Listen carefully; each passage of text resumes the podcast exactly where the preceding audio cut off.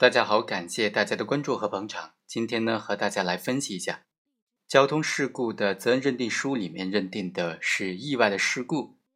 那么双方要不要承担民事的赔偿责任呢？交通意外事故等不等于民法上的意外事件呢？意外事故是不是就属于意外事件呢？通过今天这个案例和大家简单的来聊一聊。本案的主角 A，他驾驶了车辆在道路行驶过程当中呢，因为前轮轮胎爆破导致了车辆失控，最终这个失控的车辆啊撞断了护栏，冲向了人行道，导致了三名被害人 B、C 和 D 都重伤了，车辆也受损，而且路面也受损了。公安机关交通事故管理部门呢就认定这起交通事故是意外事故。而且呢，A 他是购买了交强险和商业险，那对于保险公司要不要承担赔偿责任呢，就存在很大的争议问题了。保险公司认为啊，既然交通事故认定书里面都已经认定了本案是交通意外事故，而他的投保人 A 在事故当中也是没有过错的，所以只能够在交强险的无责任赔偿范围之内来承担赔偿责任，商业险、第三者责任险就不需要承担赔偿责任了。其实啊，虽然公安机关的交通管理部门认定本案的事故是交通意外事故，但是交通意外事故并不等同于民法上的意外事件，因为交通事故责任认定书啊，它本身并非是行政决定，而是公安机关处理交通事故作出行政决定的依据。虽然这个依据在民事诉讼或者是仲裁当中可以作为证据使用，但是由于交通事故认定和民法当中的意外事件的认定。它的法律依据、规则的原则还是有本质的区别的嘛？所以啊，认定是否属于意外事件，关键在于看当事人有没有过错。那交通事故当中的过错能不能等同于民法上的过错呢？在交通事故当中，行为人有同等的过错，不一定要承担同等的责任，而且过错大的也不一定都是交通事故的主要责任人，因为根据《道路交通安全法实施条例》的规定。交通事故规则的依据不是发生侵权行为时的过错的大小，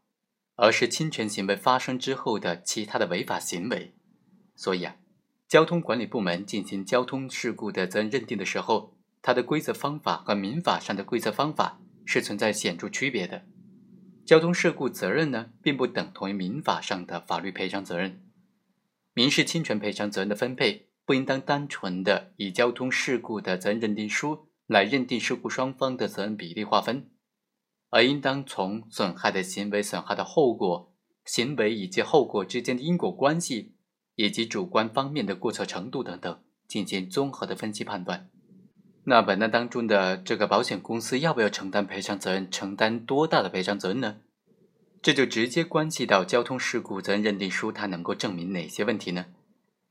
事故认定书它是直接作为认定案件事实的依据。还是仅仅作为证据的一部分呢？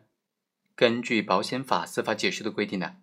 行政管理部门依据法律规定制作的交通事故认定书、火灾事故认定书等等，法院应当依法审查，并且确认它相应的证明力。但是有相反的证据能够推翻的就除外了。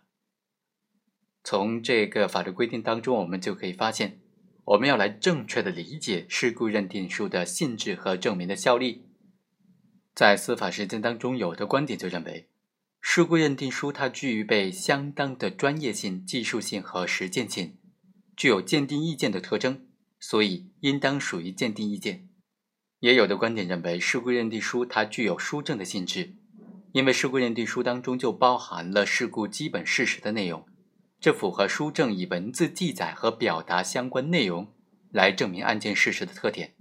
其中并没有主观的判断。是属于证明性的文书和书证，而且最高人民法院的观点也认为啊，事故认定书它是兼具有书证和鉴定意见的性质的。那事故认定书作为书证，或者是也兼具有鉴定意见的性质，它的证明效力、它的证明力究竟在哪里呢？能够证明哪些事实呢？我们认为啊，此时应当区分书证部分和鉴定意见部分来分别证明不同的事项。分别认定它的证明力。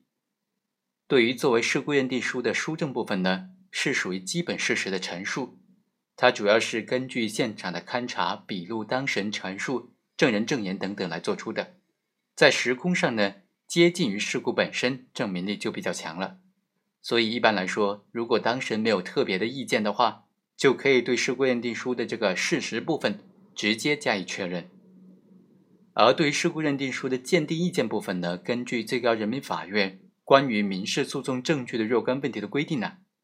如果当事人没有足以反驳的相反证据和理由，他的证明力也是可以确定的。好，以上就是本期的全部内容，我们下期再会。